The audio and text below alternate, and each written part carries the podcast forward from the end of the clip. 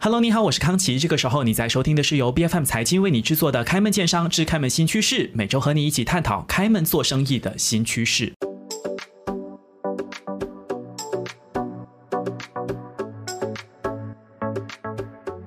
那么，根据伦敦证券交易所集团的子公司富时罗素这个股票指数商标呢，呃，他们做了一个这样子的评估，马来西亚在二零二二年的这个整体的 ESG 的这个表现哈，评分是大概有二点五左右。那么跟二零一八年的这个表现相比呢，是有百分之三十三点七的这个增长的。而且从整体来看呢，其实国内大概有三百七十家大型到中型的这个企业呢，其实。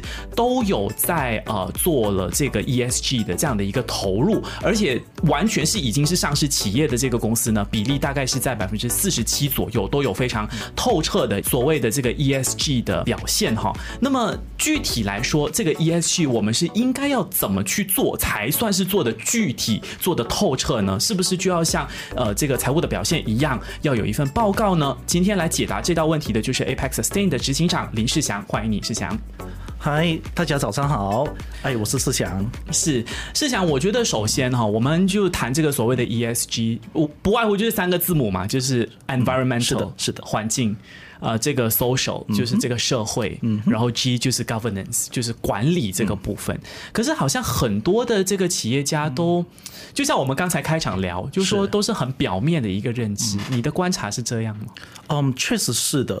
因为马来西亚呢，嗯，首先它是在二零一零年开始，上市公司们都被强制性的是在二零二五年之前必须提交这个年度的这个 ESG 报告。OK，所以嗯，在呃我们中小型企业来说。说呢，可能接触到的 ESG 认证其实还不是那么的多，嗯，哦，然后确实现在目前哦，怎么说呢？这个呃市场上它是还是有一个 ESG 的短板的，嗯，就是可能说我们 ESG 是没有一套就是全球统一性的一个系统或者一个指标，哦，都是各做各的，嗯，就可能在不同国家、不同的地区、不同的领域。它都有一些呃少少的区别，大方向是一样的，嗯，但是它会有一些小小的区别。OK，明白。我觉得我们在细聊之前，我还是要请这个专家来解释一下好了，帮我们复习一下。好，其实这个 E、S 还有这个 G，其实到底分别代表什么呢？E 是很明显，一定是环境，是。呃，然后还有更多的细节吗？是不是可能我自己也漏掉了一些？其实 ESG 它本身是一个非常非常广的一个范围。OK，就是啊，好像刚刚康熙有说到的，就是 ESG 它本身就是代表哦，environment、social 和 governance。嗯，所以这三点呢，其实是我们去如何评估一家公司的可持续性发展和社会责任的一个哦三个重要的指标。OK，明白。是它一呢代表 environment。就是哦，所有有关系到这个环境责任的。都会呃在这一个板块里头，啊，环境责任可能就是说的是碳排放啊，嗯，我们的温室气体的排放啊，我们哦就是另外 ESG 另外一个就是我们常听到的就是 GHG 啊，greenhouse gases 啊，OK OK 这个温室气体。正确，正确正确，所以这个部分其实还是所谓我们时常会听到的 sustainability，就是可持续发展的部分，完全正确。可是企业应该不只是这个部分要可持续发展，我能不能够赚钱，我能不能够持续。有这个生产力，也是所谓的 sustainability 的部分哈，完全正确。嗯，这个 ESG 认证呢，就是这个 ESG assessment 呢，它就像我们很多很多年前的这个 ISO 嗯。certification，它是一个我我常跟我的客户说，这是 ISO 二点零了。哦，OK，是可以这样子去想象，是是是，它就是如果你要继续在这个行业有它的哦，有你的那个竞争能力的话，嗯，你要留住哦。旧客户，你要吸引新客户或者投资者，嗯，都是必须的。OK，明白。其实这么具象化的形容说，而是所谓的第二版本的 ISO，就好想象很多。那回到 Apex Sustain 这家公司本身，那你们提供的服务又是什么样的呢？因为你说报告都各做各的，好像都没有一个统一的标准嘛。OK，嗯。标准这一块，其实呃，在很多行业里头呢，其实也还没有一个 harmonization，它还是还没有被统一的。哦就除了在 ESG，其实可能在 EV 啊，啊，甚至我们说的这个另外一个很 hot 的 topic 就是 electric vehicles，我们的电车是，嗯。可能康康琪，哦，我我也想问问你，就是我们的这一个呃。电车，我们就每次看电车车是电动车都在呃问这它的里程是多少？是是里程嘛？就是它的 drive 呃它的呃 driving range。OK 它的 driving range 是多少？你你可以开多远？是，你可以开多远啊、但是这一个你可以开多远这个指标呢，其实也没有被统一化。哦，OK，你很难去问说，哦，你可以开这么远，然后它就是一辆很好的电动汽车，哦它也不一定是这个标哦，准。不是的，就是 OK。我给你一个 example，就是中国、美国和可能我们亚洲跟这的标准也不一样。哦就是我们一个叫做 CLTC，、一个叫 WLTP，一个叫 EPA 的。OK，就是比较技术性的这个测量的单位。正确，嗯，它是一个测量的标准，嗯，啊、这个标准呢，就可能同一辆车三个标准出来的就有三个 data。OK，就是说啊你充一次电，你可以走多远，是这个概念。是的但是不同的标准之下，你可能会有不一样的这个表现，就是。正确，所以包括像 ESG 的报告也正确正确 OK 不同的行业、不同的哦、不同的领域、不同国家的标准，嗯，因为它的 weightage 是不一样的，就是有些会比较 focus 在 E，有些会比较 focus 在 S，有些是在 G。对啊，而且产业不同，像这个世祥刚才提到说的，是。那我的这个新的一个问题就延伸出来了，就是说我真的有这个需要去做这个 ESG 的。报告嘛，因为我们从开场到现在一直在在聊的就是报告，财务方面一定嘛，你要跟投资者说我花了多少钱，有没有赚钱。可是 ESG 可能投资者也不太关心说你排了多少气体，或者你炒了多少人。那这个报告真的有需要吗？嗯，其实我嗯，我们不能讲它是一个需要，对我来说它是一个必要。OK，它已经成为一种刚需了。是它，它是一个要 industry 的 trend 来的，它是嗯已经被行业在接受着了。嗯 OK，嗯，就给个呃例子吧，就是好像 Busan Malaysia 啊、我们马来西亚证券行像刚才说，二零二五年是，嗯，当他在要求着所有上市公司都必须提供这个 ESG 的年度报告的时候，嗯，这些上市公司就会和它的供应商和供应链说，哦，我们现在有这个 ESG 的 implementation。会带来什么样的改变呢？你们也必须将你们的 ESG assessment 报告交给我们呢。哦是的环环相扣，就会带来产业的影是它。是它是一个 chain reaction，嗯，就是你当你没有 OK，就是我是一家上市公司，我必须把哦 make sure 我的那一些供应商和供应链都有这个 ESG 的 implementation。明白。如果你没有的话，哦，没办法喽，我只有换供应商了。可是像 Apex Sustain，你们有做的就是这个所谓的 ESG 的报告嘛，对吧？，四四大种类了。啊，我们有四种业务啊。OK，就是在好像康琪所说的 ESG assessment，、就之前我们会有一个 consultation 或者是一个 pre assessment 的一个呃服务。OK，咨询是咨询的服务，然后评估对了，就评估跟这一个审核咯。嗯，评估跟审核，这个是第二项。第三项我们有提供这个 data monitoring，呃 OK，就是啊你还要数据收集，追踪是追踪和呃数据收集。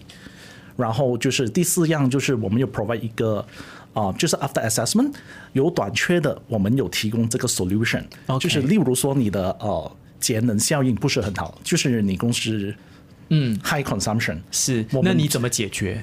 太阳能呢？啊、我们可以提供太阳能系统，我们可以提供这个呃 LED 灯，就有这种一站式是的，是的。OK 但是我们是一家哦比较专业的一家 assessment body，嗯哼，所以我们在这以前我所说的四项服务中呢，同一时间同一个客户，我们只会哦提供一到两项的服务。OK，你就只做好专注的这两项服务，让他先有一个概念。嗯，其实也不是，为什么？其实我们是可以提供四项服务的但是我们只提供一到两项，是因为我们怕有这个 conflict of interest。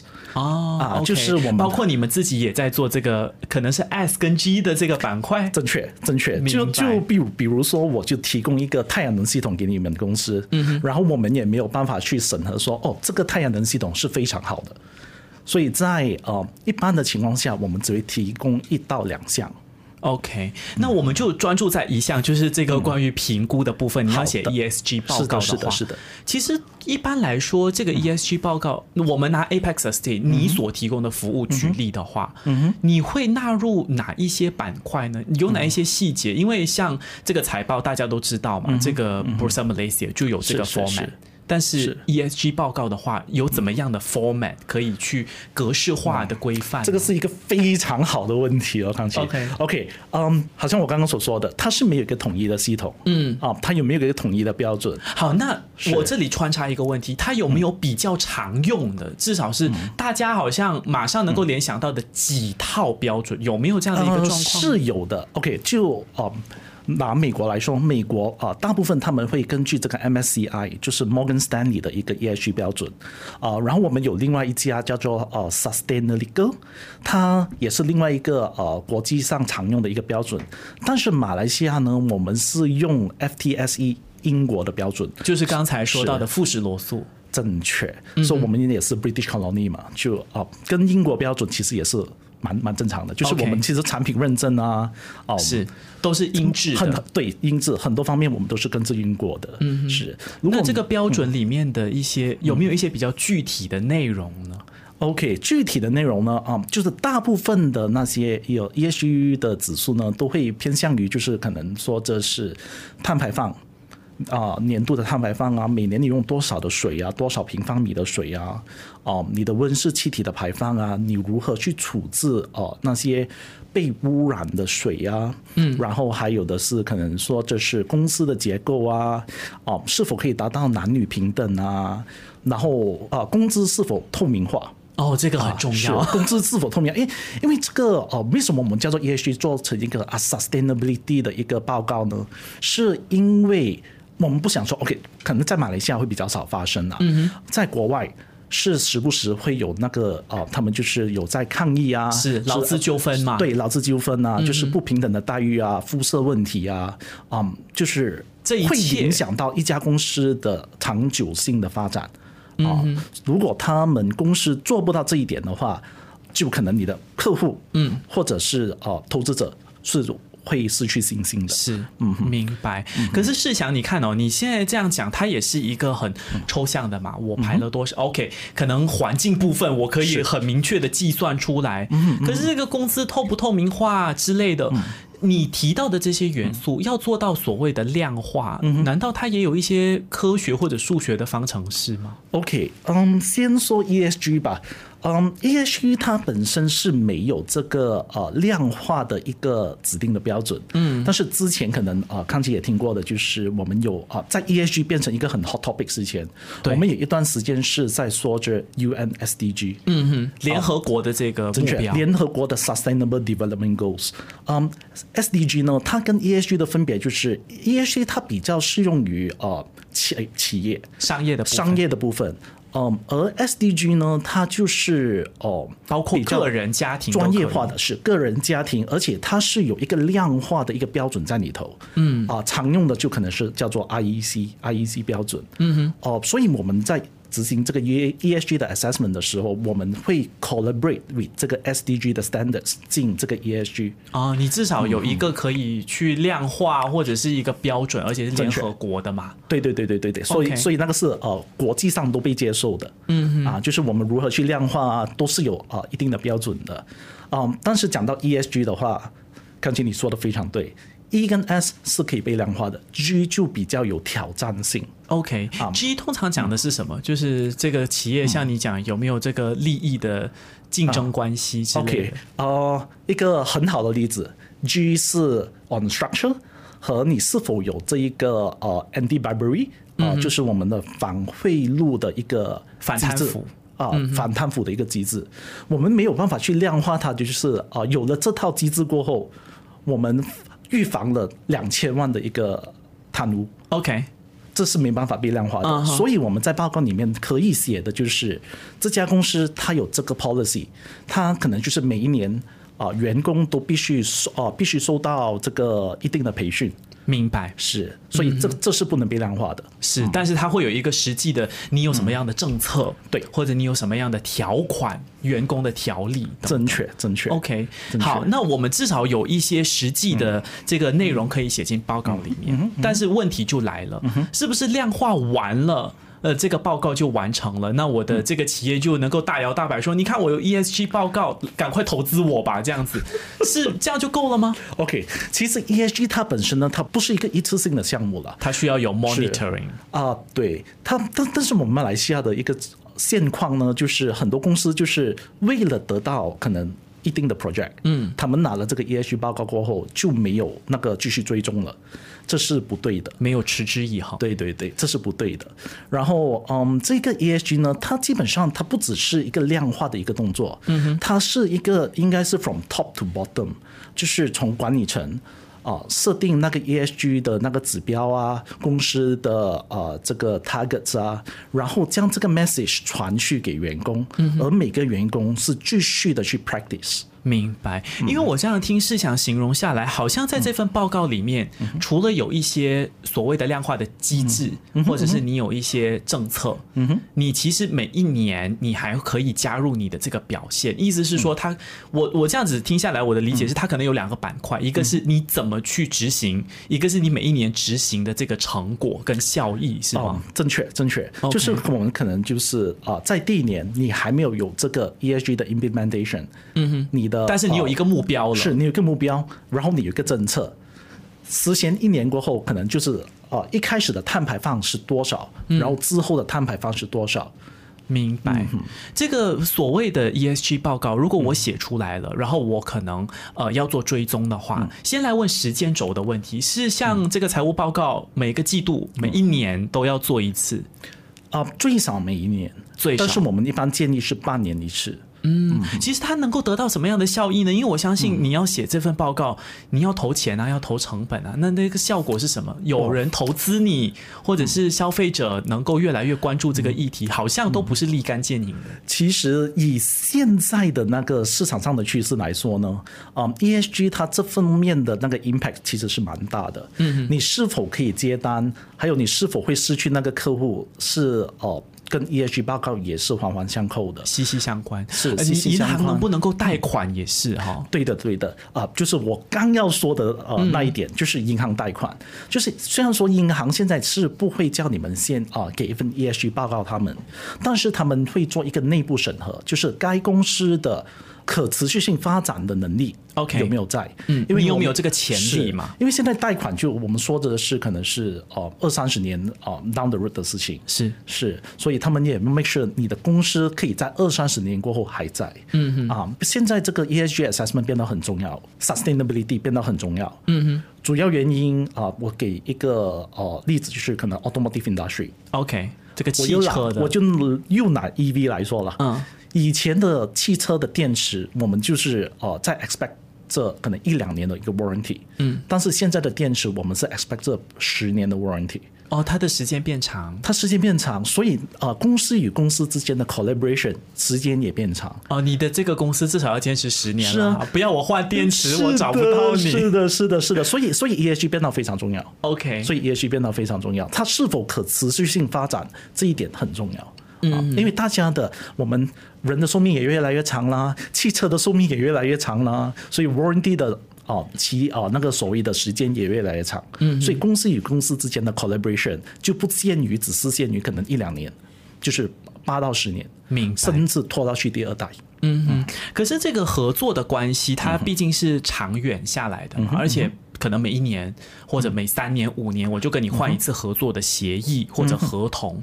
那是不是说，除了刚开始我拿到这个贷款，刚开始我要达成这个合作，其实在这个过程当中，ESG 报告其实也扮演一个呃举足轻重的角色。它其实会不会有一些呃影响正面的、负面的，在这个过程当中？是会的，呃，好像刚才所说的那个银行贷款，你的 ESG 的 scoring 会直接影响到你能贷多少款，你贷款的利率。哦，利率也会影响。是是的，是的，就是如果你是比较高风险群的，高风险群的话，它就可能利率就高一点哦。嗯啊，银行要尽量 reduce 它的 losses。如果它出有什么事情发生的话，就是它的利率也会调高。OK，OK，如果说你可持续性发展的那一块你是做得非常好的话，可能每一年我们在 submit 这那个 assessment report 给银行的时候，它甚至可以将利率调低。嗯，OK，会有这样的好处是啦是是是。OK，是，可是你看哦，这个事项就是说，你刚才提到的没有一个统一的标准啊，我是用联合国的这个所谓的可持续发展的目标，呃这也不是我们自家的东西，是联合国的东西。那会不会在你撰写这个 ESG 报告的时候，因为没有这些统一的量化的机制，或者是一套统一的标准，让你会觉得有很多的挑战呢？挑战肯定是有的，但是哦、呃它没有统一，其实哦、呃对对目前的情况来说也是一件好事。怎么说嗯 OK，就可能我拿一个例子，是一家铁厂跟一家纸张的厂、造纸厂，他们所关注性的东西可能会不一样。就好像哦，铁厂它可能是有关注到它的 waste water management，它就是在啊、呃生产过程中排大量的用到水嘛大量的用到水，大量的用到能源，嗯，他的关注会是在那一块，而哦、这个造纸厂呢，它比较关心的是可能环境上的问题，就可能在 forestry，嗯，但是这个铁厂它对 forestry 是完全没有太多的关联。对对对，所以在每个领域其实都有特定的一些啊、focus point 是必须的。但是确实这一个挑战也因为这个问题没有一个统一性，我们写报告也是一个挑战来的，就是每一个 assessor，就是我们每一个 auditor 可能看到的东西也不一样。明白。嗯那世祥会不会认为说，呃，就等于是你的每一份 ESG 报告，嗯面对不同的企业、不同的产业、不同的领域，你都要量身打造。正确，OK，正确。有没有一些统一的标准呢？当然，你刚才提到像呃炼铁厂，还有这个呃造纸厂，它可能领域不同嘛，所以它会关注的面向不同。但是有没有哪一些是统一的，可能比较必备的？比如说像财报，你不管什么公司，你一定会有 profit，会有 loss，是是啊是。那 ESG 报告里面也有吗？其实有，其实是有的，其实是有的。他就可能说是在呃公司结构上啊，你怎样去对待员工啊，员工福利啊，哦、就是我们对社会的责任啊，对产品的责任，这这些都是被统一的。啊、马来西亚它在这个电子与电器方面，它有三十四种管制性产品。嗯哼，这三十四种管制性产品都是必须在我们的啊、ESG 里面的 S 去经过特定的认证机构去认证过后，才可以在市场上去卖明白。啊。所以这个也就是我们呃、厂家对社会的责任、对使用者的责任，这些都是被统一的。那这个问题就来了，毕竟责任是自发性的嗯哈。那上市公司你还有这个马交所去管制你。那如果是中小微型企业的话，其实试想你会建议说，按照现在的这个形势跟市场的发展，嗯这些中小型企业应该要自发的去。撰写一份这个 ESG 报告吗？其实这个过程又有多少需要准备的呢？嗯、o k 准备方面其实是蛮多的。哦、呃就可能我们也不是说是一年内可以完全 implement 到完，可能有些行业我是会建议他们自发性去 volunteer for 这个 ESG assessment。一些比较 high impact 的行业，嗯哼，嗯，例如可能我们说的是采矿业、砍伐业，OK，你跟这个环境直接有关联。是的，它是一个 direct impact 我们的 environment 啊。然后另外的是可能是我们说的是 financial institutes，嗯一些 fund house 啊、banks 啊啊那些不能倒闭的。是的，因因为很多很多年前可能。也也不在我们这一代，我们从来没有听过银行会倒闭，嗯，我们也没有听过 fund house 会倒闭，但是在呃这几年，就是我们常常会听到哦，银行关闭了是，fund house 倒了，所以这个他们就变成不 sustain 了。市场的不确定性因素增加了。是的，嗯是的，所以 sustainability report 变到非常的重要。那他需要准备的，我们如果是一样量化的话，那他需要准备时间有多长？按照市场的经验，那是不是说我委托像 Apex Sustain 这样的第三方机构就可以了？还是我要再开一个部门，还是怎么样？OK，其实 ESG 这方面呢，它其实是延伸到。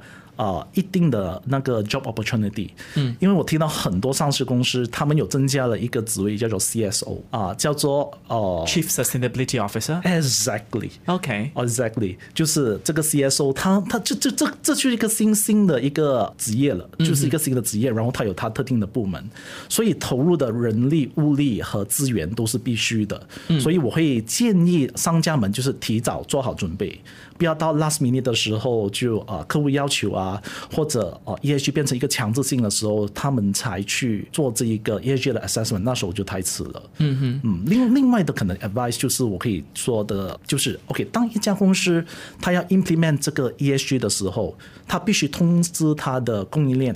嗯哼，因为它有其中一个板块，就是你如何去 manage 你的那一个呃 supply chain。OK，其实这个某个程度上也是透明啦。透明化是你透明化，而且你也需要你的呃供应链去提交这个 ESG 的 assessment report。明白。